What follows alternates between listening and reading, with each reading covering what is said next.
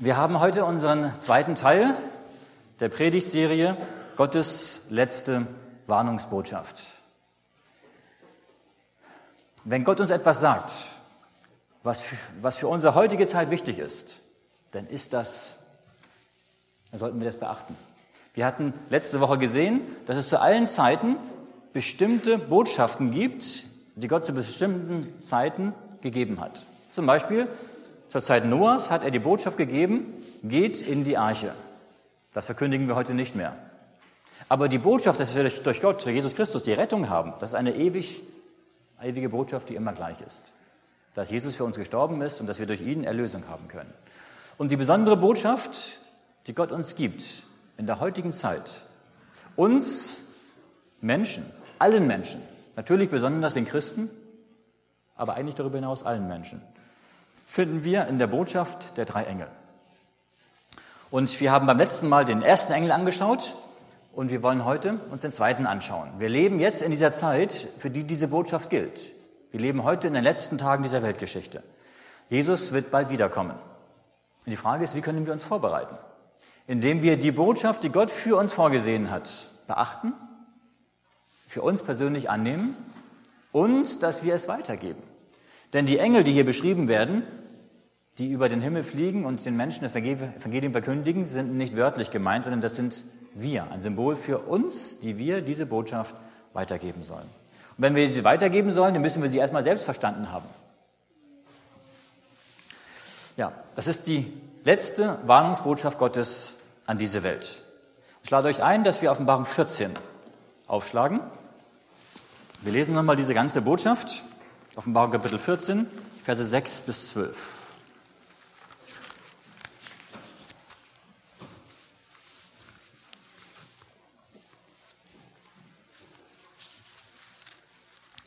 Offenbarung Kapitel 14, die Verse 6 bis 12. Und ich sah einen anderen Engel fliegen mitten durch den Himmel. Da hatte er ein ewiges Evangelium zu verkündigen denen, die auf Erden wohnen, allen Nationen und Stämmen und Sprachen und Völkern. Und er sprach mit großer Stimme, Fürchtet Gott und gebt ihm die Ehre, denn die Stunde seines Gerichts ist gekommen.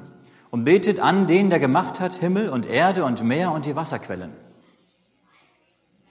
Und ein zweiter Engel folgte, der sprach, sie ist gefallen, sie ist gefallen, Babylon, die große Stadt, denn sie hat mit dem Zorneswein ihrer Hurerei getränkt alle Völker. Und ein dritter Engel folgte ihnen und sprach mit großer Stimme, wenn jemand das Tier anbetet und sein Bild und nimmt das Zeichen an seine Stirn oder an seine Hand, der wird von dem Wein des Zornes Gottes trinken, der unvermischt eingeschenkt ist in den Kelch seines Zorns. Und er wird gequält werden mit Feuer und Schwefel vor den heiligen Engeln und vor dem Lamm, und der Rauch von ihrer Qual wird aufsteigen von Ewigkeit zu Ewigkeit. Und sie haben keine Ruhe Tag und Nacht, die das Tier anbeten und sein Bild, und wer das Zeichen seines Namens annimmt. Hier ist Geduld der Heiligen. Hier sind die, da halten die Gebote Gottes und den Glauben an Jesus. Das ist eine gewaltige Botschaft. Wir hatten beim letzten Mal den ersten Engel angeschaut, wo es darum geht, fürchtet Gott. Fürchtet Gott heißt, nehmt Gott ernst, übergebt euer Leben Gott, folgt ihm nach, entscheidet euch für ihn und gebt ihm die Ehre, hatten wir gesehen, bedeutet, dass es bedeutet, dass wir unser Leben nach Gottes Willen ausrichten. Dass wir durch unser Leben Gott die Ehre geben. Dass wir Jesus immer ähnlicher werden. Denn die Stunde seines Gerichts ist gekommen. Da hatten wir gesehen, dass wir bereits jetzt in der Zeit des Gerichtes leben. Das Gericht hat bereits begonnen. Gott hält im Himmel Gericht über die Menschen, über uns und entscheidet, wer dabei sein wird und wer nicht dabei sein wird, wenn er wiederkommt in den Wolken des Himmels. Und hier hatten wir gesehen, und betet an den, der gemacht hat, Himmel, Erde, Meer und die Wasserquellen, dass wir erstens Gott als Schöpfer anbeten. Und gerade seit 160, 170 Jahren ist die Evolutionstheorie so stark geworden, auch in der Christenheit. Und Gott sagt, nein, wir sollen ihn als Schöpfer verehren. Dass wir glauben, dass er die Welt geschaffen hat in sechs Tagen. Und dass der Sabbat der Gedenktag an die Schöpfung ist. Der Sabbat ist der Tag, den Gott gegeben hat, denn die Begründung des Sabbattages ist genau die gleiche Begründung, wie hier steht, weil Gott Himmel, Erde, Meer und die Wasserquellen gemacht hat. Deshalb sollen wir den Sabbat halten. So, das war ganz kurz zusammengefasst die Botschaft des ersten Engels, wo Gott sein Evangelium den Menschen heute gibt. Interessant ist, dass Gott gerade die Dinge erwähnt und die betont, die die meisten Christen heute nicht halten, nicht sehen, nicht erkennen aus Gottes Wort.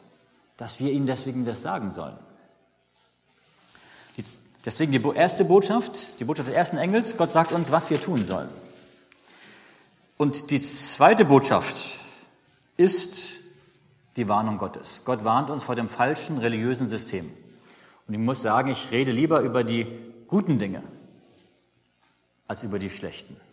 Aber manchmal muss man auch über das Falsche reden. Jesus hat sowohl das Gute offenbart und gezeigt, aber er hat auch vor dem Falschen gewarnt. Er hat auch vor dem Sauerteig der Pharisäer gewarnt und manche Dinge entlarvt, die nicht gut gelaufen sind. Deswegen ist die zweite Botschaft eine Warnung vor dem falschen System. Sie ist gefallen, sie ist gefallen, Babylon die Große. Ja, übrigens in Offenbarung 18 wird diese Botschaft noch ein wenig ergänzt. Wir lesen Offenbarung 18, 1 bis 5 noch dazu. Da steht nicht nur, dass Babylon gefallen ist, sondern dass noch mehr geschieht mit Babylon. Offenbarung 18, die Verse 1 bis 5. Danach sah ich einen anderen Engel herniederfahren vom Himmel, der hatte große Macht und die Erde wurde erleuchtet von seinem Glanz. Und er rief mit mächtiger Stimme, sie ist gefallen, sie ist gefallen, Babylon die Große, und ist eine Behausung der Teufel geworden und ein Gefängnis aller unreinen Geister und ein Gefängnis aller unreinen Vögel und ein Gefängnis aller unreinen und verhassten Tiere. Denn von dem Zorneswein ihrer Hurerei haben alle Völker getrunken. Und die Könige auf Erden haben mit ihr Hurerei getrieben und die Kaufleute auf Erden sind reich geworden von ihrer großen Üppigkeit. Und ich hörte an eine andere Stimme vom Himmel, die sprach, Geht hinaus aus ihr, mein Volk, dass ihr nicht teilhabt an ihren Sünden und nichts empfangt von ihren Plagen. Denn ihre Sünden reichen bis an den Himmel und Gott denkt an ihren Frevel. Es gibt viele Christen, die sagen immer, naja, im Alten Testament haben wir einen Gott, der der gerecht ist und der oftmals richtet und auch manchmal Gerichte verhängt hat. Und im Neuen Testament haben wir einen Gott der Liebe. Das stimmt so nicht. Wir haben in der ganzen Bibel einen Gott der Liebe, aber auch einen gerechten Gott. Und gerade in der Offenbarung, gerade hier, was wir gerade gelesen haben, sind die stärksten Gerichtsankündigungen, die es überhaupt in der ganzen Bibel gibt, für die Endzeit. Und Gott möchte, dass die Menschen diese Gerichte nicht erleben.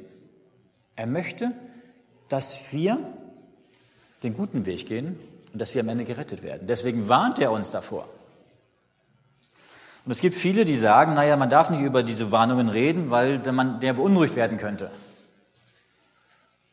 Aber stellt euch vor, in eurem Haus brennt es und der Rauchmelder geht an und ihr sagt, ach, der Rauchmelder, der stört mich, der ist so laut und ich schalte, schalte den Rauchmelder aus. Ist das Problem damit gelöst?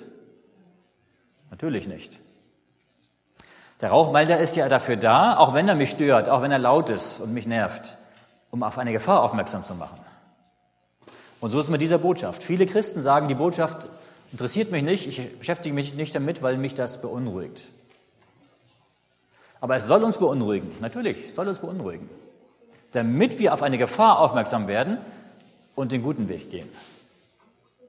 Das ist der Sinn dieser Warnungsbotschaft. Warum ist es wichtig zu wissen, wer oder was Babylon ist? Gott warnt hier vor Babylon. Erstens, der Text sagt, es gibt jetzt noch Kinder Gottes in Babylon. Denn Gott sagt, geht heraus aus ihr, mein Volk. Das heißt, es gibt ein Volk Gottes in Babylon. Und Gott sagt, sollen rausgehen. Also, wir können feststellen, es gibt Babylon, Kinder Gottes in Babylon. Zweitens, Gott möchte, dass sein Volk aus Babylon herausgeht dass sie Babylon verlassen. Und deswegen muss ich wissen, wo ich rausgehen soll. Denn wer nicht rausgeht, bekommt die Plagen ab und geht verloren. Es ist also heilsnotwendig, in der letzten Zeit eine gegenwärtige Wahrheit. Es ist heilsnotwendig, aus Babylon herauszugehen. Deshalb müssen wir darüber reden, was Babylon ist. Wer in Babylon bleibt, geht verloren. Und das ist nicht nur willkürlich, sondern das ist einfach eine Tatsache. Warum? Weil das System Babylon in der Endzeit so immer mehr abfällt und so schlimm wird, dass Gott sagt, wer drin bleibt, wird an den Sünden Babylons mitschuldig. Und wenn ich an den Sünden mitschuldig bin, werde ich auch die gleiche Strafe bekommen. Deswegen trennt euch von Babylon. Deswegen wollen wir heute über Babylon sprechen. Wer oder was ist Babylon? Wir haben drei Fragen, über die wir heute nachdenken möchten. Erstens, wer oder was ist Babylon? Zweitens, was bedeutet der Fall Babylons? Und drittens, was bedeutet es, aus Babylon herauszugehen? Und das sollten wir am Ende der Predigt heute wissen. Und ich hoffe, dass wir das nicht nur wissen, sondern auch entsprechend handeln. Denn Gott sagt es nicht, damit wir unser Wissen anhäufen. Gott sagt es, damit wir unser Leben danach ausrichten. Zum ersten Punkt. Wer oder was ist Babylon? Wir lesen in Jesaja Kapitel 13, Verse 19 bis 21. Hier wird Babylon beschrieben, das alte Babylon. Jesaja Kapitel 13, Verse 19 bis 21.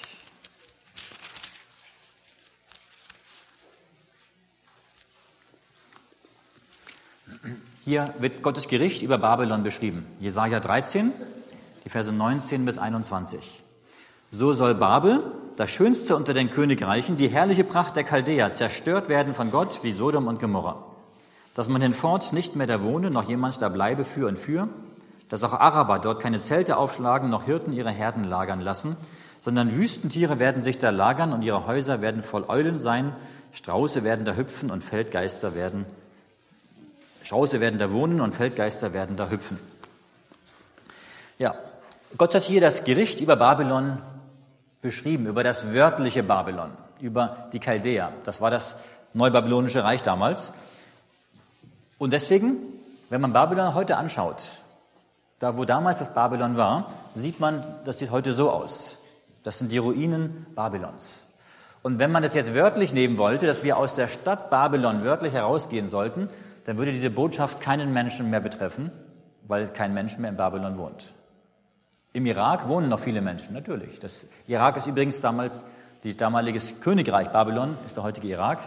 Ja. Persien ist das, das heutige Iran. Ja. Und die Meder und Perser äh, das sind die Kurden. Ja. Eigentlich hätten die auch ein eigenes Land verdient, weil sie von der Kultur her ein eigenes Land, eigene Kultur waren, aber das ist eine andere Geschichte. Also ähm, Babylon ist nicht wörtlich zu verstehen. Deswegen Babylon muss man symbolisch verstehen in der Offenbarung, weil das wörtliche Babylon nicht mehr existiert.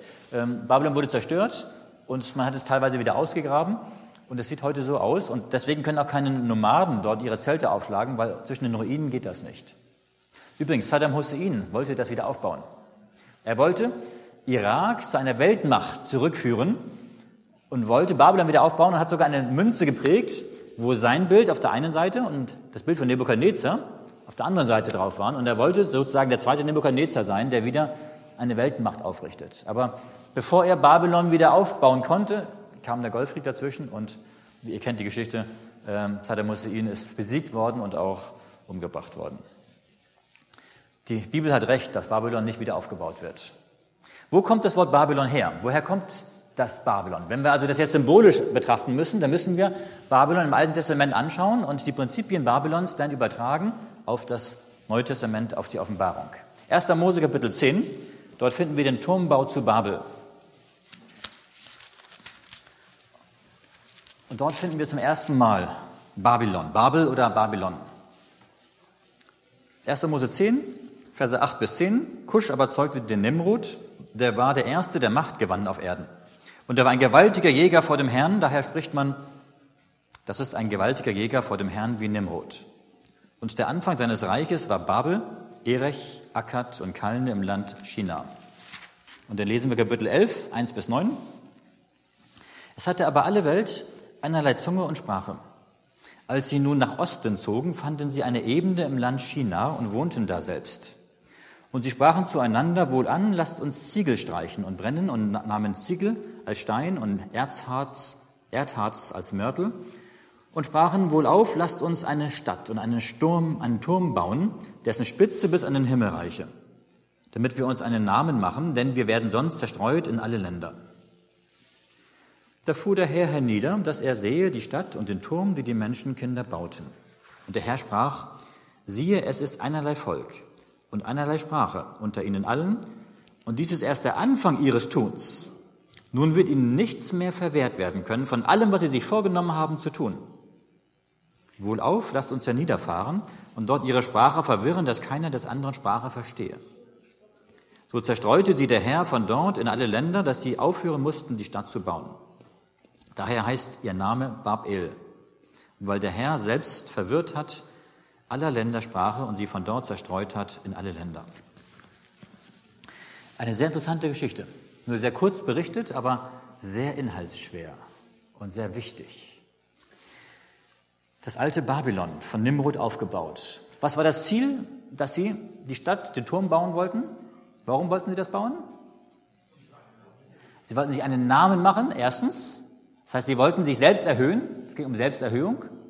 Das gleiche, die gleiche Sünde wie Satans am Anfang. Der wollte auch sein wie Gott, sich selbst erhöhen. Und was wollten sie noch? Zusammenbleiben, dass wir nicht zerstreut werden.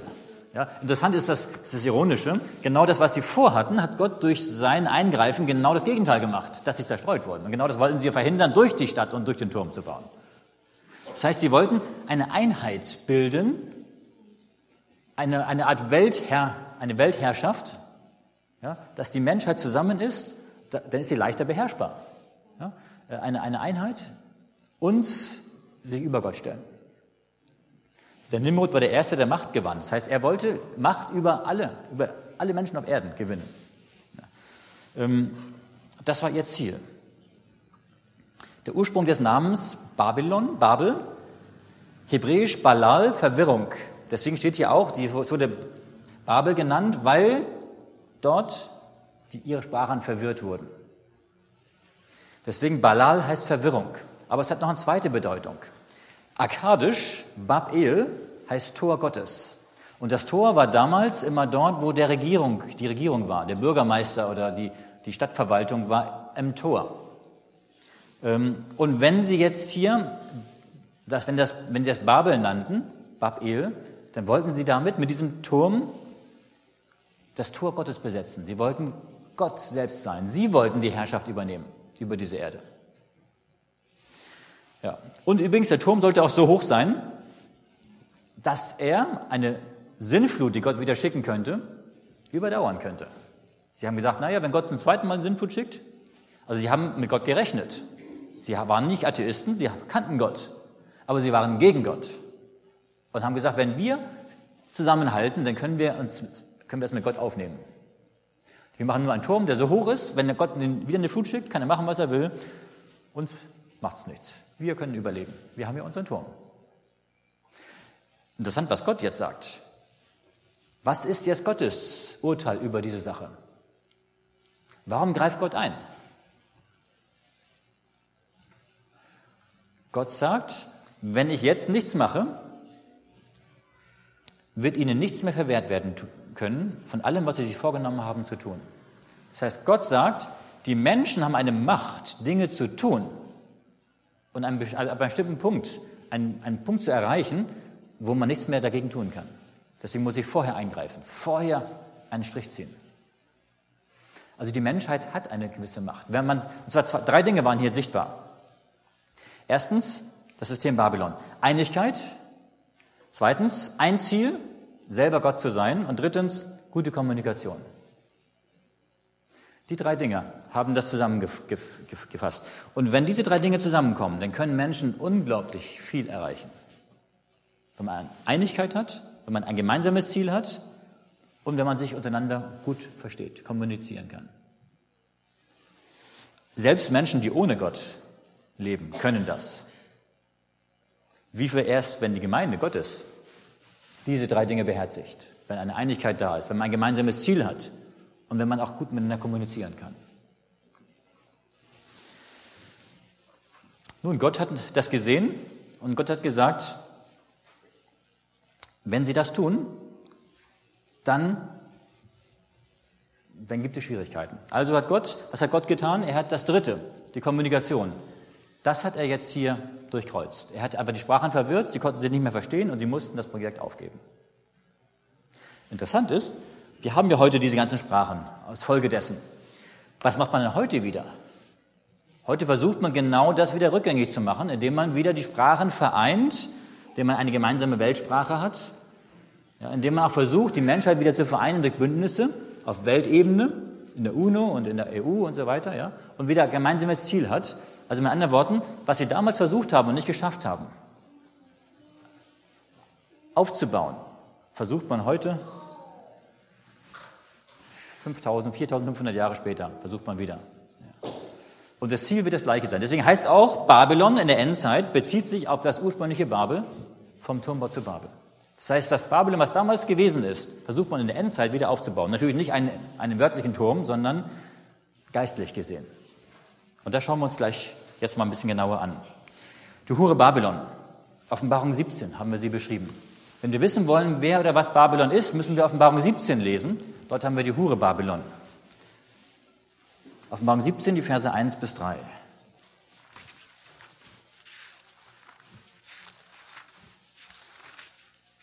Und wir können gleich 1 bis 6 lesen.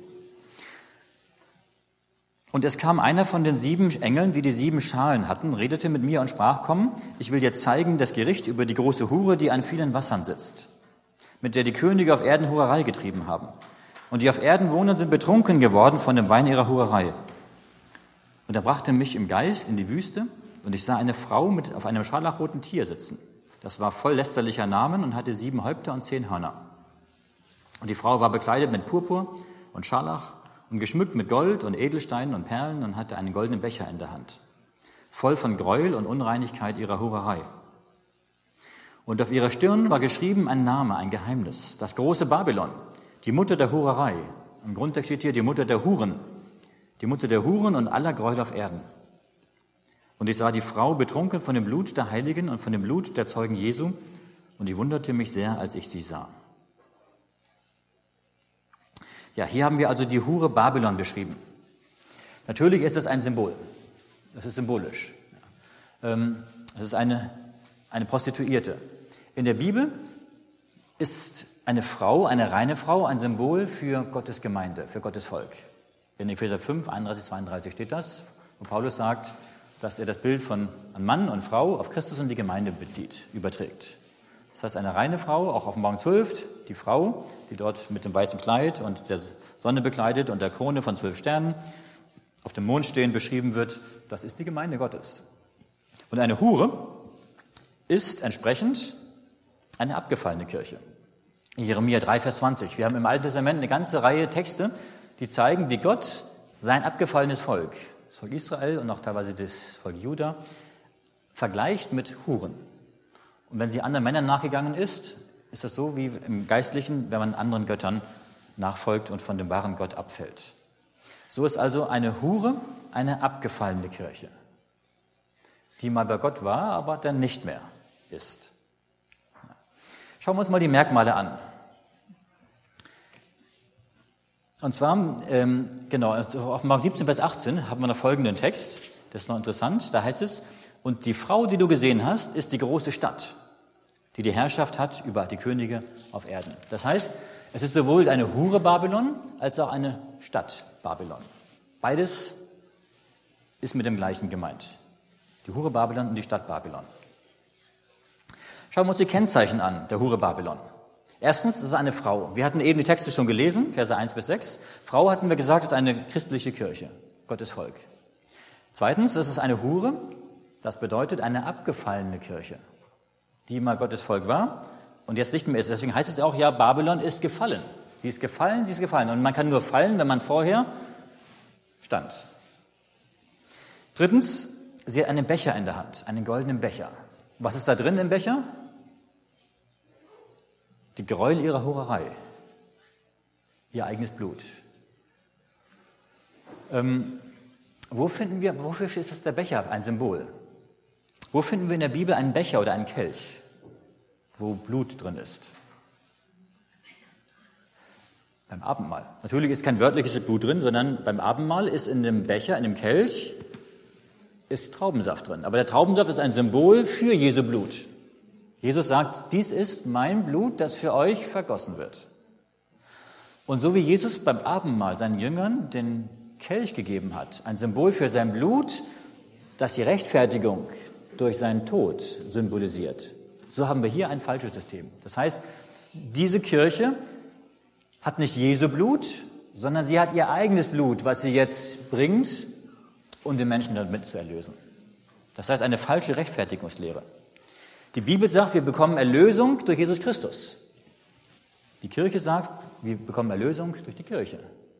Ich gebe euch Erlösung durch mich. Ich bin der, der das Heil spendet.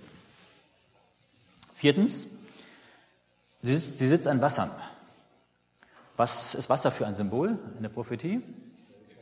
Völker, Nationen, wo steht das?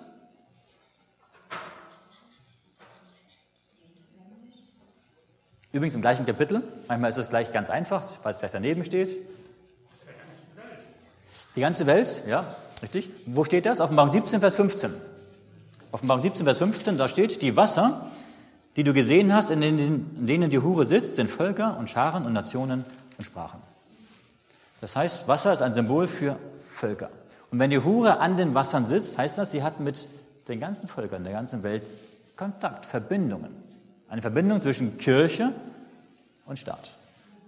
Eigentlich soll nach der Bibel Kirche und Staat getrennt sein, weil wenn Kirche und Staat zusammengehen, dann gibt es immer Probleme. Dann gibt es Verfolgung, dann gibt es Dinge, dass der Staat Gesetze erlässt, die die Kirche vorschreibt, und dann gibt es Glaubenszwang, Gewissenszwang. Deswegen möchte Gott Kirche und Staat trennen. Aber hier haben wir die Verbindung von Kirche und Staat, dass diese Kirche, diese abgefallene Kirche mit den Völkern, mit den Staaten Verbindung aufgeht. Und sie sitzt auf dem Tier. Und das Tier ist ein Symbol für eine besondere Staatsmacht der Endzeit, die am Ende Gewalt bekommt, Macht bekommt, also Verbindung mit einem bestimmten Staat. Die, der am Ende, das werden wir heute jetzt nicht betrachten, das Tier und auch die sieben Häupter und die zehn Hörner, das ist spannend zu betrachten. Das haben wir heute Morgen keine Zeit. Wenn ihr das Interesse habt, das zu wissen, dann müsst ihr zum Offenbarungsseminar kommen. Da werden wir das genau anschauen in den Einzelheiten, was die Häupter und die Hörner und, und das Tier und so weiter bedeuten. Sechstens, sie sitzt auf sieben Bergen. Was sind die sieben Berge? Das steht in Kapitel 17, Vers 9. Dort steht, die sieben Häupter sind sieben Berge, auf denen die Frau sitzt, und es sind sieben Könige. Das heißt, die sieben Häupter sind sieben Berge. Und die Stadt, die auf sieben Bergen gebaut ist, ist Rom. Das ist die Legende. Es gibt zwar mehrere Städte, ich habe auch, auch mir sagen lassen, Stuttgart soll auch auf sieben Bergen gebaut sein, aber Stuttgart wird es wohl nicht sein hier an der Stelle sondern es ist die Stadt, die sprichwörtlich auf sieben Bergen gebaut ist, Rom. Ja. Siebtens, sie ist geschmückt. Äh, was heißt das, dass sie geschmückt ist? Und zwar mit, mit Edelsteinen und mit Purpur und mit Gold und mit allen möglichen Dingen. Wofür ist Schmuck ein Symbol? Es ist nicht nur Reichtum, nicht nur Prunk, sondern auch Hochmut. Es ist interessant, im Alten Testament ähm, hat das Volk Israel teilweise Schmuck getragen. Und als sie dann das goldene Kalb angebetet haben, hat Gott gesagt, er möchte das Volk vernichten. Und Mose hat dann für sein Volk, für Gottes Volk, sich eingesetzt, hat gesagt, lieber Gott, das kannst du doch nicht tun. Was werden die Völker sagen, wenn, du, wenn sie hören, du hast das Volk aus der Wüste, äh, in die Wüste geschickt, geführt, aus Ägypten, und das hast du sie alle umgebracht? Und dann hat Gott gesagt Folgendes. Dann hat er gesagt, sie sollen ihren Schmuck ablegen, und dann will ich schauen, was ich mit ihnen mache. Und das Schmuck ablegen war ein Symbol oder ein Zeichen, nicht ein Symbol, ein Zeichen dafür, dass sie sich Gott unterstellt haben. Ein Zeichen der Unterstellung, der Demütigung unter Gott. Und das Schmuck tragen ist auch wie hier die Hure ein Symbol, dass ich selbst bestimmen möchte, was richtig und was falsch ist. Dass man sich über Gott stellt. Dass man die Aufmerksamkeit auf sich versucht zu lenken.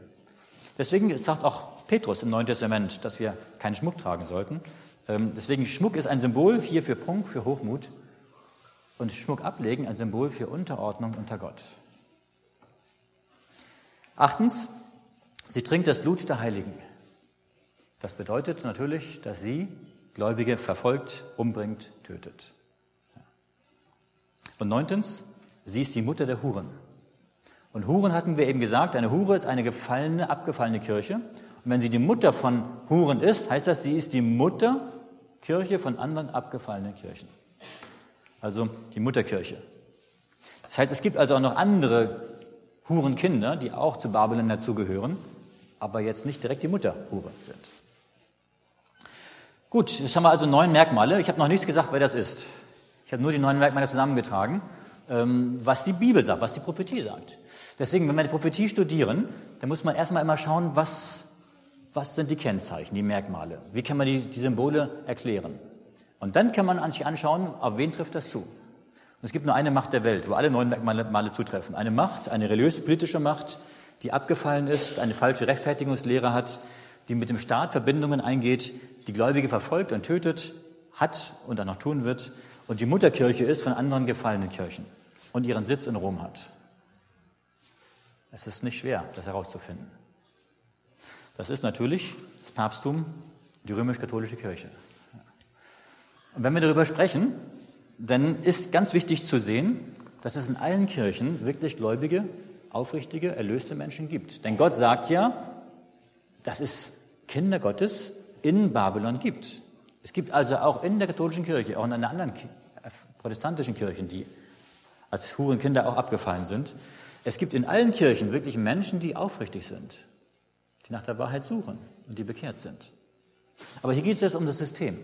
Und das System wird hier beschrieben und das hat diese Merkmale. Und Gott hat es vorausgesagt und es ist so gekommen und es wird so kommen. Denn ich bin überzeugt, das ist so nebenbei gesagt, Offenbarung 17, was wir jetzt gelesen haben, ist noch zukünftig. Und wenn hier steht, dass diese Hure das Blut der Heiligen trinkt, dann heißt das, das ist eine zukünftige Verfolgung, die noch kommen wird. Nicht nur die Vergangenheit. Ja, ähm, aber ich bin überzeugt, dass diese Hure Babylon mehr ist. Dass das Papsttum nicht nur darstellt in dem Sinne der der Herrschaft über die katholische Kirche, denn das Papsttum ist sozusagen die Führerschaft der katholischen Kirche, sondern dass es hier um etwas Größeres geht. Und das schauen wir uns einmal an in Offenbarung 18. Offenbarung 18, Vers 3. Dort haben wir die Hure Babylon in einem größeren Kontext gestellt. Übrigens, Kapitel 18 ist jetzt der Untergang von der Hure Babylon beschrieben. Innerhalb der sieben Plagen ist das. Vers 3, denn von dem Zorneswein ihrer Hoherei haben alle Völker getrunken und die Könige auf Erden haben mit ihr Hoherei getrieben. Und die Kaufleute auf Erden sind reich geworden von ihrer großen Üppigkeit. Hier haben wir drei Mächte, die hier beschrieben werden, die zusammenarbeiten. Nämlich einmal die Hure Babylon, dann haben wir die Könige auf Erden und die Kaufleute auf Erden. Und die drei halten zusammen. Eine dreifache Vereinigung. Und die haben sich gegenseitig die Macht zugeschrieben und sie halten zusammen, um die Macht zu erhalten auf Erden. Ähm, wer ist Babylon? Hatten wir eben gerade gesagt, das ist die Religion. Das Papsttum als eine religiöse Macht. Die Könige auf Erden. Wer sind die Könige? Das ist der Staat. Wie viele Staaten, wie viele Länder sind das? Zwei oder drei oder vier oder fünf? Hier steht die Könige auf Erden. Das heißt alle, komplett. Also global. Das sind weltweit. Ähm, Kaufleute. Wer sind die Kaufleute? Die Wirtschaft. Und wie viele Wirtschaftsunternehmen? Zwei oder drei oder vier? Hier steht die Kaufleute auf Erden. Das heißt alle. Wir haben also hier auch eine Globalisierung. Interessant ist, dass hier die Prophetie von einer Globalisierung spricht. Globalisierung auf Staatsebene, Globalisierung auf Wirtschaftsebene. Und wenn die beiden global sind, heißt das, dass Babylon selbst auch global ist. Es wird also weltweit sein. Also ein weltweites religiöses System, wo das Papsttum am Ende die Führerschaft haben wird. Das Papsttum wird am Ende nicht nur die Führerschaft der katholischen Kirche haben, sondern es wird noch viel mehr führen. Und das gucken wir uns jetzt gleich mal ein bisschen genauer an. Auf jeden Fall hier haben wir einen Zusammenschluss dieser drei Mächte, der Religion, des Staates und der Wirtschaft. Und die halten zusammen und dadurch bekommen sie die Macht auf Erden, eine Art Weltmacht. Aber in Offenbarung 18 steht dann, dass das zerfallen wird. Das Tier, Offenbarung 17, Vers 16, das Tier wird die Hure fressen. Das heißt, die werden sich gegeneinander wenden und es wird jetzt zerfallen, das Ganze. Gut, aber jetzt ist Folgendes. Nicht nur diese dreifache Vereinigung gibt es, sondern äh, wir haben auch Wir haben auch hier oben Babylon. Babylon selbst ist auch aus drei Teilen zusammengesetzt. Auch hier haben wir eine dreifache Vereinigung innerhalb Babylons. Und zwar finden wir die in Offenbarung 16, Vers 19. Offenbarung 16, Vers 19. Dort haben wir die siebte Plage. Denn Babylon, Offenbarung 17, wird ja von einem der Engel mit den sieben Schalen des Zorns, mit den sieben Plagen, vorgestellt. Also wir sind in der Zeit der Plagen. Und in Offenbarung 16, Vers 19 steht, und aus der großen Stadt, Babylon nämlich, wurden drei Teile. Und die Städte der Heiden stürzten ein, und Babylon der Großen wurde gedacht vor Gott, dass ihr gegeben werde der Kelch mit dem Wein seines grimmigen Zorns. Was ist hier das Gericht Gottes über die Stadt, große Stadt Babylon? Was geschieht mit der Stadt? Sie zerfällt. Wie viele Teile? In drei Teile. Und wenn sie in drei Teile zerfällt, dann heißt das, dass sie auch aus drei Teilen besteht. Sie ist aus drei Teilen zusammengesetzt und zerfällt wieder in drei Teile. Und aus welchen drei Teilen ist sie zusammengesetzt? Das finden wir in den Versen davor, nämlich in Offenbarung 16, Vers 13 und 14. Die Zusammensetzung Babylons finden wir in Offenbarung 16, Verse 13 und 14. Und ich sah aus dem Rachen des Drachen und aus dem Rachen des Tieres und aus dem Munde des falschen Propheten drei unreine Geister kommen, gleich Fröschen. Es sind Geister von Teufeln, die tun Zeichen und gehen aus zu den Königen der ganzen Welt, sie zu versammeln zum Kampf am großen Tag Gottes des Allmächtigen. Hier haben wir drei Mächte, die beschrieben werden, die gemeinsam zusammenhalten, drei religiöse Mächte, und dann zu den Königen der Welt gehen, nämlich zu den Staaten. Die, hier haben wir die zweite dreifache Vereinigung. Und zwar, Babylon besteht aus dem Drachen, aus dem Tier und aus dem falschen Propheten. Diese drei Mächte bilden zusammen Babylon. Wer ist das Tier? Ja, erstmal der Drache. Wer ist der Drache? Satan. Wo steht das? Wo steht, dass Satan der Drache ist?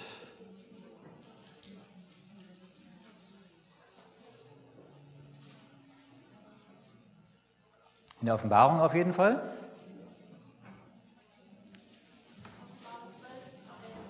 Jawohl, Offenbarung 12 steht das. Da haben wir ja der Drache, der die Frau verfolgt. Und in Vers 9 steht dann der, der Drache, die alte Schlange, die da heißt Teufel und Satan.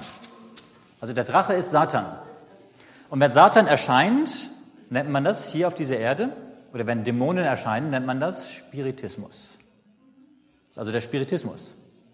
Das ist also nicht nur, dass man, äh, ja, das, also, das sind, Spiritismus ist ja nicht nur, dass man irgendwelche Gläser, Rücken und Pendeln macht, sondern das ist, dass man hier, ähm, ja, da wo Satan auch versucht, durch fremde spiritistische Weltreligionen Menschen zu beeinflussen. Das Tier. Wer ist das Tier? Ja, das Papsttum sagt jemand. Wie kommt man da drauf? Es gibt einen Schlüssel. Wenn in der Prophetie irgendwo nur das Tier beschrieben ist, ohne Bezeichnung, ohne Beschreibung, dann ist immer das Tier aus Offenbarung 13 gemeint. Offenbarung 13, 1 bis 10. Wenn man zum Beispiel hört von dem Bild des Tieres, dann ist das Tier von Offenbarung 13 gemeint, 1 bis 10. Oder von dem Malzeichen des Tieres ist das Tier Offenbarung 13 gemeint, 1 bis 10. Das Tier aus dem Meer. Und das Tier aus dem Meer ist, wenn man sich das anschaut, die Merkmale, ist katholische Kirche, Katholizismus, das Papsttum.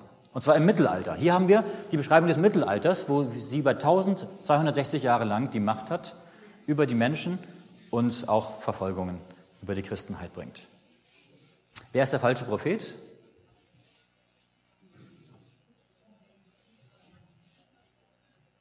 Wer ist der falsche Prophet? Der Protestantismus. Wie kommst du da drauf? Ich glaube das auch, der gefallene Protestantismus. Wie kommt man da drauf? Es gibt einige, die sagen, es sei der Islam, aber das kann man aus der Prophetie nicht heraus ableiten. Eine gute Begründung brauchen wir dafür.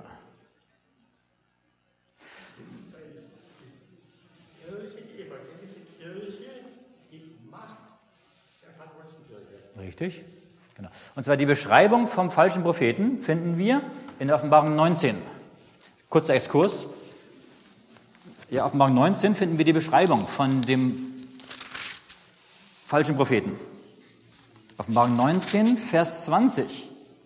Da steht, und das Tier, wie das Tier Offenbarung 13, das Papsttum, und das Tier wurde ergriffen und mit ihm der falsche Prophet, der vor seinen Augen die Zeichen getan hatte, durch welche er die verführte, die das Zeichen des Tieres angenommen und das Bild des Tieres angebetet hatten. Also hier steht, dass das der falsche Prophet vor den Augen des Tieres Zeichen und Wunder tut und die Menschen verführt durch die Zeichen und Wunder, die er tut. Und das ist wortwörtlich identisch mit Offenbarung 13. Schlag mal auf, Offenbarung 13, Vers 12 bis 14. Ja, 13 und 14. Ja, hier haben wir vom zweiten Tier die Rede, dem Tier aus, dem, aus der Erde, und da steht, und es tut große Zeichen, dass es auch Feuer vom Himmel auf die Erde fallen lässt vor den Augen der Menschen, und es verführt, die auf Erden wohnen, durch die Zeichen, die zu tun vor den Augen des Tieres ihm Macht gegeben ist. Das ist wortwörtlich identisch mit Offenbarung 19, Vers 20. Das heißt also, hier wird der falsche Prophet beschrieben und genau das Gleiche wird beschrieben beim Tier aus der Erde. Also ist das Tier aus der Erde und der falsche Prophet identisch. Das ist das Gleiche. Und das Tier aus der Erde wissen wir aus der Prophetie, wollen wir jetzt nicht studieren, deswegen eine ganze Stunde wieder für sich selbst. Das Tier aus der Erde ist USA. Vereinigten Staaten von Amerika. Aber es ist folgendes. Die werden deswegen von zwei verschiedenen Begriffen beschrieben, weil das Tier aus der Erde ist die politische Seite. Die USA als der Garant der Freiheit und des Friedens in der Welt und während der falsche Prophet die religiöse Seite ist, nämlich die Grundlage der amerikanischen Verfassung, ist der Protestantismus. Der Protestantismus ja, ist das, was Amerika groß gemacht hat. Und deswegen ist der falsche Prophet mit dem Tier aus der Erde identisch und von daher ähm, der Protestantismus, der gefallen ist, der eben auch zu den Hurenkindern dazu gehört. Ja. Deswegen haben wir hier auf der unteren Ebene haben wir ähm, die Ökumene vom Katholizismus und Protestantismus, die versuchen zusammenzugehen, um global in der ganzen Welt Einfluss zu haben. Man sagt ja heute immer, naja, wenn wir alleine stehen, dann können wir nichts ausrichten. Wenn wir mal gemeinsam ein Zeugnis machen, dann können wir auch Einfluss auf die Welt haben. Das ist genau, was hier passiert, was die Prophetie voraussagt, dass sie zusammenhalten werden in der Ökumene, Katholizismus und Protestantismus. Und sie haben den Kontakt zum Spiritismus. Wo finden wir den Kontakt zwischen den christlichen Kirchen und zum Spiritismus. Interessant ist, dass es in der christlichen Welt einen christlichen Schamanismus gibt. Und der christliche Schamanismus, ich, ich werde darüber mal eine extra Predigt halten, aber das ist heute, bitte zu weit führen. Ich, ich sage nur ein Schlagwort. Der christliche Schamanismus, den finden wir in der charismatischen Bewegung. Dort finden wir Prinzipien und Dinge, die nicht aus der Bibel kommen, sondern aus dem Schamanismus herauskommen und ein christliches Mäntelchen haben und praktiziert werden, wo man glaubt, der Heilige Geist würde wirken. Aber im Endeffekt ist das ein anderer Geist, der dort wirkt. Das ist die Verbindung zum Spiritismus. Ja. Ähm, aber nicht nur dort, sondern wir finden auch übrigens, es gibt auch starke Parallel äh, Verbindungen von, von den charismatischen Bewegungen zu den heidnischen Religionen. Die meisten großen charismatischen Führer der Christenheit sind nach Indien gegangen oder nach anderen und haben dort Erleuchtung gefunden und gesucht, um dort mit den spiritistischen Weltreligionen sich zu verbinden. Deswegen haben wir hier äh, auf der unteren Ebene die Christenheit, die Ökumene und nach oben hin haben wir die Verbindung der christlichen Religionen mit den Weltreligionen dieser Welt, mit den spiritistischen Weltreligionen, Buddhismus, Hinduismus, Shintoismus und so weiter. Also haben wir sozusagen eine Globalisierung der gesamten Religiosität der Welt. Und das wird in der Endzeit dazu führen, hier steht, die werden zusammenhalten. Das heißt, es wird eine Art Einheitssystem geben, um am Ende die ganze Welt religiös zu vereinen. Und die Führerschaft wird wer haben? Das Papsttum. Wir hatten eben gesagt, das Papsttum ist Babylon. Und Babylon besteht aus diesen drei Teilen. Und deswegen wird das Papsttum am Ende nicht nur der Leiter sein der katholischen Kirche, sondern das Papsttum wird der Leiter sein der gesamten religiösen Welt, die da sein wird. Und hier haben wir übrigens einen zweites, zweiten Vergleich. Wir haben mir das alte Babylon angeschaut, vom Turmbau zu Babel. Aber wir haben ja auch das neubabylonische Reich gehabt. Und Nebuchadnezzar hat ja ein Bild aufrichten lassen in der Wüste, was alle anbeten sollten. Was war der Zweck des Bildes? Nebuchadnezzar wusste, er hat ja die, die ganze damalige Welt erobert und er wusste, dass es immer Krieg und, und Unfrieden geben wird. Und der Kriegsgrund war meistens, dass es verschiedene Religionen gibt. Und so hat er gesagt, wenn ich eine Weltreligion schaffen werde, dann wird diese Weltreligion einen Weltfrieden bringen. Er sagte dann, alle Religionen können ihren Gott und ihren Glauben behalten, aber ich werde einen Gott zusätzlich bringen, dem alle auch folgen müssen. Deswegen hat er dieses Bild aufstellen lassen und alle müssten kommen aus allen Nationen und alle mussten niederfallen davor. Und wer nicht niederfällt, war gegen die Weltreligion und damit gegen den Weltfrieden und der war gefährlich, musste also beseitigt werden im Feuerofen. Das heißt also, dass man versucht hat, durch eine Weltreligion einen Weltfrieden herbeizuführen. Und genau das sagt Offenbarung 17, Offenbarung 16, Offenbarung 17 wird in der Endzeit wiederkommen. Das heißt, dass man eine Weltreligion aufrichten wird. Alle können bleiben, was sie sind. Die Christen bleiben Christen, die Hindus bleiben Hindus. Aber man wird ein, ein Weltethos einrichten. Und der Weltethos schreibt vor, was man zu glauben hat. Und das ist übergeordnet. Und wer dem nicht folgt, ist gegen den Weltfrieden und muss beseitigt werden. Offenbarung 13, wer das Mahlzeichen des Tieres nicht annimmt und das Bild des Tieres nicht anbetet, muss getötet werden. Genau das ist das, was kommen wird, was die Prophetie sagt. Also, hier haben wir also Babylon beschrieben. Babylon besteht aus diesen drei Dingen. Katholizismus, Protestantismus, Spiritismus. Und die verbinden sich dann, diese drei, mit den Staaten der Welt und mit der Wirtschaft. Das ist das, was Gott hier uns zeigt, was kommen wird. Wir sind mitten dabei, dass es gerade aufgerichtet wird. In diesen Tagen. Uns, Gott sagt, dass wir die Menschen vor diesem System warnen sollen. Warum? Das System an sich ist noch nicht so schlecht. Aber weil das System dann Dinge tun wird, die gegen Gott und gegen Gottes Gesetz und gegen Gottes Volk sein werden.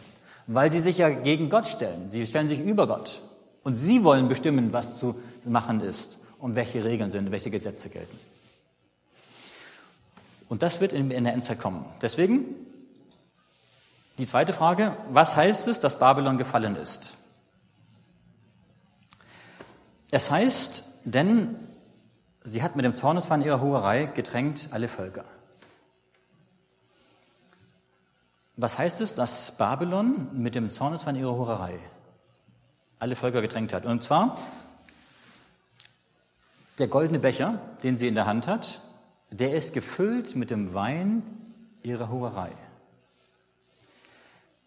Das heißt, das haben wir eben schon mal kurz angedeutet, das ist, der Gegend, das, ist das Gegenteil vom Abendmahlskelch. Beim Abendmahlskelch haben wir den Kelch mit dem Wein oder Traubensaft, was Jesu Blut bedeutet. Und hier haben wir das Gegenstück dazu, das, die Fälschung. Das heißt, hier haben wir die falschen Lehren. Die falschen Lehren.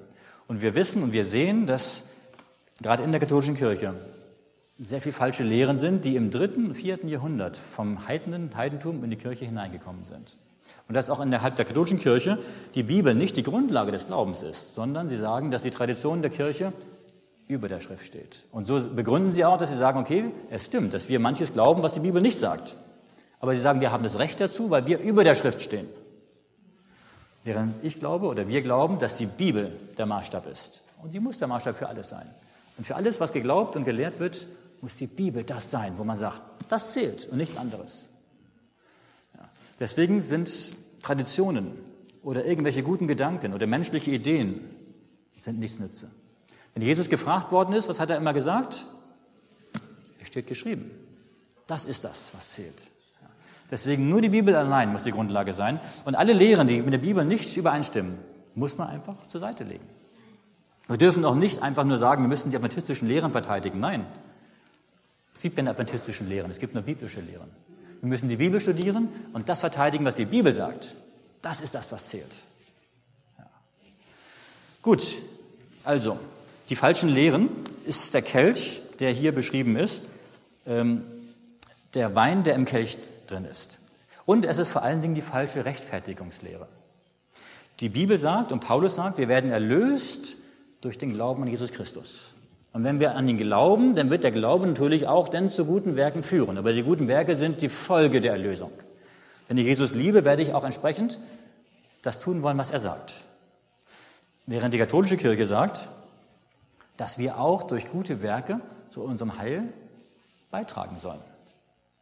Und sie sagt auch, dass Jesus Christus durch sein gutes Leben gute Werke getan hat und er hat sozusagen einen Schatz von guten Werken hinterlassen. Übrigens auch einige Heilige, die auch mehr gute Werke getan haben, als es notwendig wäre. Und diesen Schatz der guten Werke, den verwaltet die Kirche jetzt. Und sie darf diese guten Werke das dem geben, was sie denkt, dem sie will. Ja. Deswegen, sie ist die Hüterin des Schatzhauses Gottes. Damit meinen sie die guten Werke. Und deswegen sagen sie auch, das Heil kommt durch die Kirche, weil die Kirche die Sakramente spendet und nur durch die Sakramente kann man Heil bekommen. Und ohne Kirche kann man kein Heil kriegen. Also die Kirche ist notwendig zum Heil. Ähm, und das ist natürlich nach der Bibel her nicht richtig. Wenn Babylon gefallen ist, heißt das, sie ist Gott untreu geworden. Und so ist es auch gewesen im Mittelalter. Im Mittelalter hat die Kirche nicht nur falsche Lehren gebracht, sondern sie hat auch die verfolgt, die die biblischen Wahrheiten hochgehalten haben. Ich denke nur an die Waldenser. Äh, ich fahre mal jedes Jahr mit einer Gruppe in die Waldenser Täler, um dort die Täler anzuschauen und zu sehen, wie, wo haben die Menschen dort Gottes Wahrheit hochgehalten.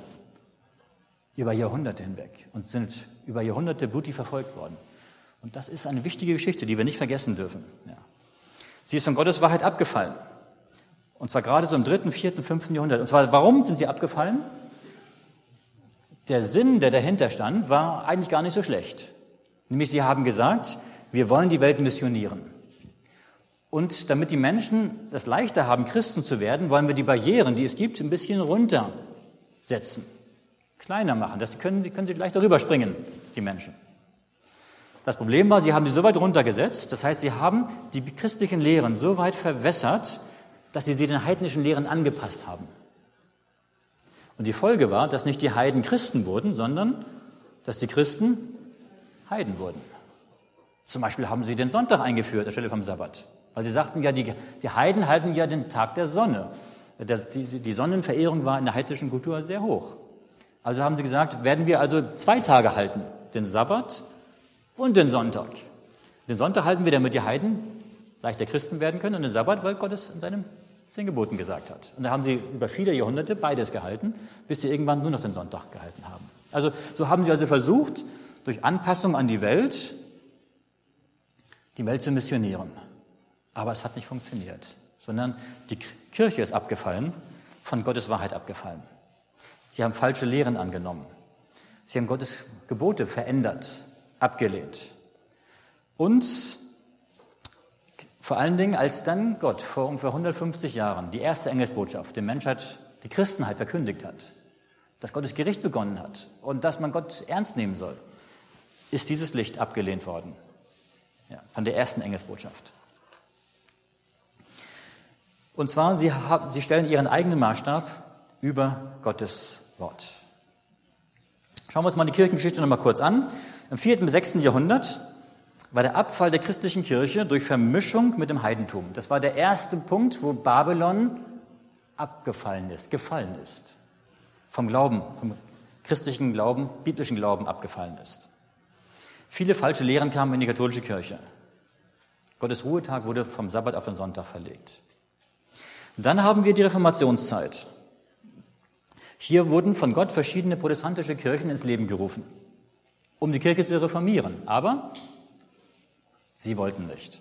Luther wollte keine neue Kirche gründen, Luther wollte die katholische Kirche reformieren. Aber sie haben das nicht zugelassen, also kam eine neue Kirche, die protestantische Kirche, die lutherische Kirche. Und ja, das Problem ist oftmals folgendes. Das Hauptproblem ist nicht, wenn man mal eine falsche Lehre hat oder mal einen falschen Gedanken hat oder mal sündigt. Das passiert jedem.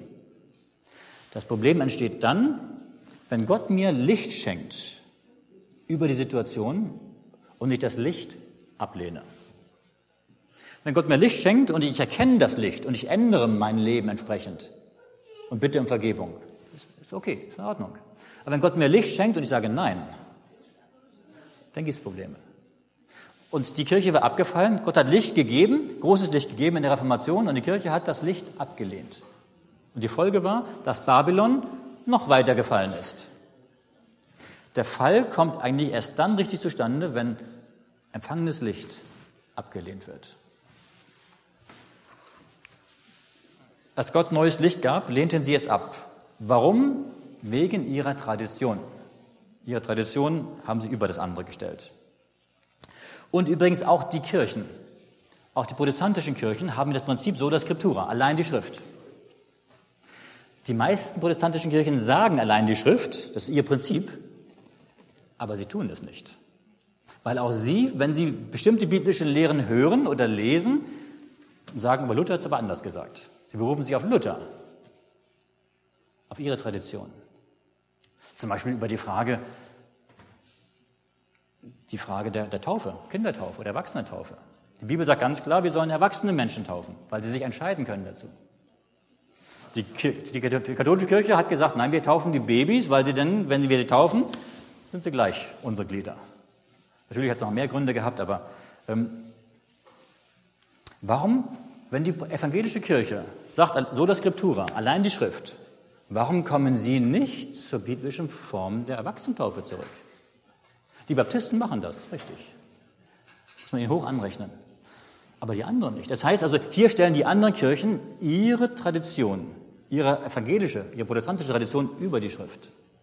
Deswegen auch sie sagen zwar so das Skriptura, aber es ist kein echtes Sola Scriptura. Deswegen sage ich immer wieder, die Christen sollten mal zusammenkommen, alle Christen.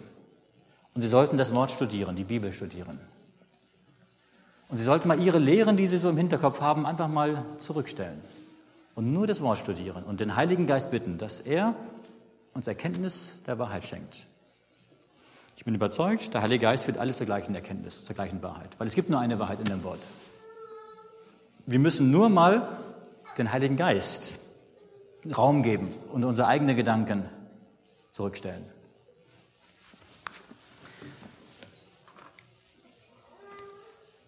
Dann haben wir vor 150 Jahren, als diese Botschaft der drei Engel zum ersten Mal verkündigt worden ist, hatten wir eine Ablehnung von Gottes Gesetz und vom Sabbat. Da ist der Sabbat von, mit, mit Vollmacht verkündigt worden, in Nordamerika, in Europa, in verschiedenen Teilen. Und die Kirchen wollten es nicht sehen. Und dadurch ist auch Babylon, katholische Kirche und auch die anderen protestantischen Kirchen, sind sie gefallen. Und bis jetzt sehen wir, hat es zugenommen. Denn der Fall Babylons ist nicht nur einmalig, sondern das ist fortschreitend. Immer tiefer, immer tiefer. Am Anfang sind sie nur gefallen und dann sind sie eine Behausung der unreinen Geister geworden. Also hier haben wir den Spiritismus, der hier mit reinkommt. Und so sehen wir auch, dass dann in der Zwischenzeit der Spiritismus in die Christenheit hineingekommen ist. Die Vereinigung der Kirchen und Religionen untereinander. Der Synkretismus. Und in der Zukunft wird es noch einmal eine Verbindung geben zwischen Kirche und Staat mit dem Sonntagsgesetz, mit dem weltweiten Sonntagsgesetz, wo nochmal Druck ausgeübt wird, gezwungenermaßen Menschen gezwungen werden, das zu tun, was die Kirche sagt und nicht, was Gott sagt. Ein Zitat aus dem großen Kampf, Seite, 5, Seite 393. Die Heilige Schrift sagt uns, dass vor der Wiederkunft des Herrn Satan wirken wird, mit allerlei lügenhaften Kräften und Zeichen und Wundern und mit allerlei Verführungen zur Ungerechtigkeit. Und die, welche die Liebe zur Wahrheit nicht haben angenommen, auf dass sie selig würden, werden kräftige Irrtümer empfangen, dass sie glauben der Lüge.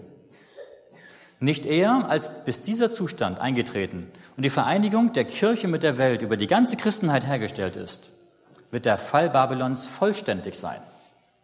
Die Veränderung schreitet voran, aber die vollkommene Erfüllung von Offenbarung 14, Vers 8 ist noch zukünftig. interessant. Also auch hier finden wir den Gedanken, Babylon ist gefallen, aber der Fall geht weiter. Und er wird erst dann vollständig sein, wenn die Christenheit sich der Welt komplett angepasst haben. Ja, hier nochmal ein bisschen eine Zusammenfassung.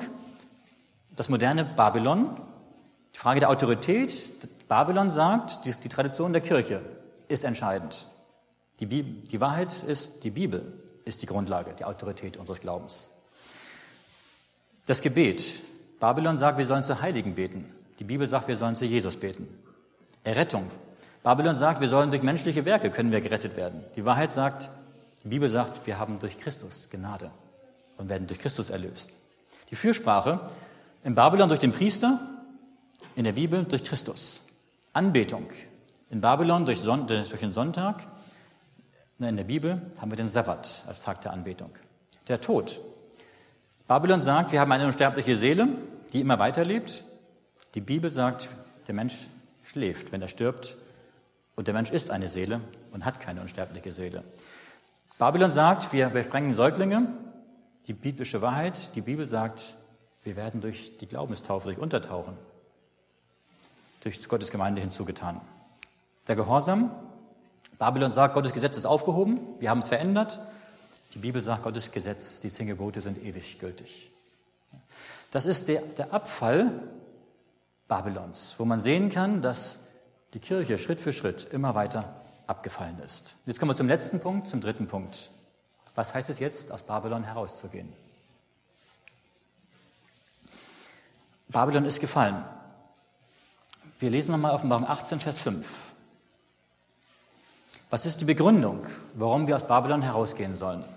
Hier heißt es, denn ihre Sünden reichen bis an den Himmel und Gott denkt an ihren Frevel. Und zwar, je mehr die Sünden in Babylon aufgehäuft werden, desto mehr ist, es abgefallen und desto mehr ruft Gott sein Volk auf, herauszugehen. Das heißt, weil die Plagen über Babylon, weil das Gericht Gottes über Babylon direkt bevorsteht, sagt Gott, jetzt geht heraus. Genauso wie er damals das, die Christen aufgefordert hat, aus Jerusalem herauszugehen, als es belagert war von den Römern. Weil Gott wollte, dass sie verschont werden von dem Gericht Gottes. So ruft er jetzt in der Endzeit Menschen aus Babylon heraus, um dem Gericht Gottes, was über Babylon folgt, um dem zu entgehen. Das heißt, es ist eine Liebe Gottes, die hier sichtbar wird. Was geschieht mit den Menschen, mit den anderen Schafen? Es ist ja so, die Menschen, die Gott herausruft, sind ja nicht Atheisten, sondern Gott sagt, geht heraus aus ihr, mein Volk. Es gibt in den Kirchen so viele kostbare Menschen, die wirklich von Herzen dem folgen und das glauben, was Gott sagt und dem folgen möchten, die nach ihrer Kenntnis leben, was sie, was sie wissen. Und diese Menschen ruft Gott auf, herauszugehen. Dieser laute Ruf aus Morgen 18 sagt nicht, ihr Menschen bekehrt euch. Die Zielgruppe sind nicht Atheisten, dass sie sich bekehren, sondern die Zielgruppe ist, sind bekehrte Menschen in den Kirchen, zu denen Gott sagt, verlasst Babylon. Die zweite Engelsbotschaft. Die Frage ist, wer verkündigt die heute? Wo hören wir so etwas? Heute ist Ökumene angesagt. Wer heute etwas sagt gegen andere Kirchen, der ist nicht, der ist nicht salonfähig, gegen die politische Korrektheit. Aber die Bibel sagt so etwas, und deswegen müssen wir es auch sagen, mit aller, mit aller Deutlichkeit. Johannes 10, dort finden wir die Aussage, dass Gott nicht nur sie herausruft aus Babylon, sondern wo ruft er sie denn hin? Seine Kinder. In Johannes 10, Vers 16, dort heißt es, Jesus sagt, und ich habe noch andere Schafe, die sind nicht aus diesem Stall. Auch sie muss ich herführen und sie werden meine Stimme hören und es wird eine Herde und ein Hirte werden. Das ist ein, ein Gleichnis hier. Die Schafe sind natürlich nicht wörtlich, sondern das sind die Gläubigen, Gottes Kinder. Und wenn Jesus sagt, ich habe noch andere Schafe, die sind nicht aus diesem Stall. Der Stall ist Gottes Gemeinde. Das sind da, wo die Schafe versammelt sind. Und Jesus sagt, ich habe einen Stall, ich habe eine Herde. Aber es gibt noch andere Schafe, die sind woanders. Uns, was will er machen? Er sagt, ich möchte sie herführen, dass sie zu meiner Herde dazukommen. Und am Ende soll es ein Hirte und eine Herde geben. Das heißt, Gott ruft sein Volk aus Babylon heraus und ruft sie in seinen Stall, in seine Gemeinde hinein, dass es am Ende eine Herde gibt. Und das ist das, was genau jetzt heute geschieht. Was Gott möchte, wo Gott die Menschheit aufruft dazu. Was er, wozu er uns aufruft, den Menschen das zu sagen. Nach Hoffnung für alle, Offenbarung 18, Vers 4, dann hörte ich eine andere Stimme vom Himmel her rufen, verlasse diese Stadt, du mein Volk. Nur wenn du dich von ihren Sünden fernhältst, kannst du dem Gericht Gottes über diese Stadt entgehen. Interessant, es gibt ein Buch von ähm, George Barna. Das ist kein Adventist, das ist ein christlicher Autor. Ähm, hat das Buch geschrieben, das heißt Revolution. Und dort schreibt er, ich zitiere wörtlich aus diesem Buch, zum ersten Mal in der protestantischen Geschichte verlassen die Leute die Kirche nicht, weil sie weniger geistlich sind, sondern weil sie geistlich sind. Zu Tausenden verlassen sie die Kirche, weil sie spüren, dass sie in ihren etablierten Kirchen nicht mehr geistlich sein können. Darum versammeln sich Millionen in Hauskreisen, um eine neue Realität im Wort Gottes zu finden. Geistliche Anarchie verrottet diese etablierten, etablierten Kirchen von innen nach außen durch eine unbiblische Theologie. Interessant. Es gibt in Nordamerika mittlerweile schon Millionen von Menschen, die die Kirchen verlassen, genau wie Offenbarung 18 sagt, weil sie merken, ich kann in der Kirche nicht mehr das ausleben, was der Glaube bedeutet, was Gott mir sagt für mein geistliches Leben. Hier steht noch, sie versammeln sich in Hauskreisen. Der Punkt wird kommen, wo Jesus sagt, Johannes 10, dass auch sie alle versammelt werden zu einer Gemeinde, zu einer Kirche. Und zwar ist das die Gemeinde, die die Merkmale hat, die in Offenbarung 14, Vers 12 genannt werden. Dritte Engelsbotschaft. Hier ist Geduld der Heiligen. Hier sind die, die halten die Gebote Gottes und den Glauben an Jesus. Das sind die drei Merkmale von Gottes Gemeinde. Sie haben Geduld, ausharren, treu bleiben bis zum Ende. Sie glauben an Jesus. Sie haben durch Jesus Christus Erlösung. Aber sie halten auch die zehn Gebote. Alle zehn Gebote. Gottes Kinder. Daniel wurde von Babylon misshandelt. Ja, er kam in die Löwengrube. Es ging ihm, ja, er sollte zum Tode ausgeliefert werden. Er blieb Gott treu. Selbst in den kleinsten Dingen. Auch wenn sein Leben dadurch in Gefahr war. Aber Gott hat ihm Schutz gegeben. Er musste in die Löwengrube hinein, aber Gott hat ihn bewahrt vor dem Tod. Aber dann hat Daniel den Untergang Babylons überlebt. Ähm, Löwengrube war zwar ja schon Medo-Persien, aber vorher waren auch die Geschichten mit den drei Freunden im Feuerofen oder auch die Geschichte äh, mit, dem, mit der Nahrung in Daniel 1. Das heißt, das ist auch eine Typologie für die Endzeit. Babylon wird Druck ausüben. Menschen versuchen zu zwingen. Wenn wir Gott treu bleiben, wird Gott bei uns sein. Er wird uns führen. Babylon wird untergehen.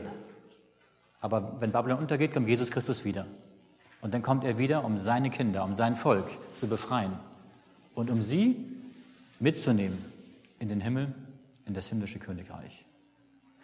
Das ist die Botschaft. Und der Kampf wird am Ende auf einen Höhepunkt zulaufen. Der Kampf zwischen Gut und Böse. Und jeder Mensch muss sich entscheiden, wo stehe ich? Auf der Seite Gottes oder auf der Seite Babylons? Gott ruft seine Kinder auf, Babylon zu verlassen und die erste Engelsbotschaft anzunehmen. Gott zu folgen, ihm zu dienen, mit ihm zu leben. Deswegen, die erste Engelsbotschaft sagt, was wir tun sollen. Die positive Botschaft. Die zweite Botschaft sagt, Gott warnt uns vor dem falschen religiösen System. Und nächste Woche kommen wir zum dritten Engel. Da zeigt Gott uns auf, was ist die Folge meiner Entscheidung. Was ist die Folge, wenn ich Gott folge? Was ist die Folge, wenn ich Babylon folge? Denn wir müssen wissen, wenn wir uns entscheiden, warum wir uns entscheiden und wohin das führen wird. Ich muss sagen, ich bin gerne Adventist. Ich bin nicht nur gerne Adventist, weil meine Eltern Adventisten waren, meine Großeltern Adventisten waren, meine Urgroßeltern Adventisten waren, man kann den Glauben nicht übernehmen, sondern ich bin Adventist, weil ich in der Bibel gesehen habe, dass das, was die Adventgemeinde sagt und glaubt, dass das genau dem entspricht, was die Bibel sagt. Und dass die Prophetie Dinge vorausgesagt hat, die wir heute erkennen können, die sich vor unseren Augen erfüllen. Deswegen möchte ich jeden aufrufen, seine Entscheidung für Gott, für Jesus und auch die Frage, wozu gehöre ich? Womit identifiziere ich mich? Eine klare Entscheidung dafür zu treffen. Wir werden bald nach Hause gehen. Es wird nicht mehr lange dauern. Und wenn Jesus wiederkommt, dann geht es nur noch darum, die Frage, sind wir dabei oder sind wir nicht dabei? Aber Jesus sagt, damit du dabei bist, damit du nicht verloren gehst, entscheide dich. Triff die richtige Entscheidung. Und das wünsche ich uns allen, dass wir diese Entscheidung von ganzem Herzen treffen können. Amen.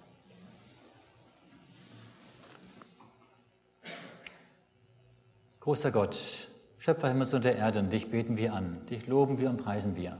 Herr, du bist so gewaltig und mächtig. Du hast diese Welt geschaffen, du hast uns Menschen erlöst.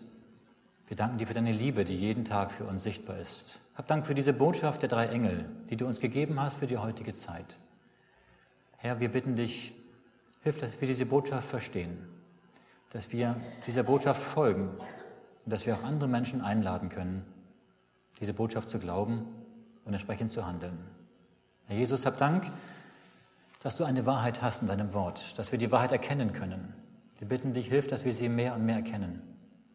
Wir bitten dich, dass du vielen Christen, die, die deinem Wort und dir folgen möchten, dass du ihnen auch die Augen öffnest, dass sie dein Wort immer besser verstehen lernen und dass sie auch erkennen können, wo auch Babylon sie in eine falsche Richtung führt. Herr, wir bitten dich, schenk uns deinen Heiligen Geist, der uns in alle Wahrheit führt und dass wir unser Leben danach ausrichten können. Wir bitten dich, Herr Jesus, dass du in diesem letzten Kampf, der vor uns liegt, mit uns gehst, dass du uns stützt, uns hilfst, zur Seite stehst und dass wir in dir geborgen sein dürfen. Und dass wir wissen dürfen, dass du bald kommst, Herr Jesus, dass wir dann nach Hause gehen dürfen in dein ewiges Reich. So segne du uns und behüte du uns. In Jesu Namen. Amen.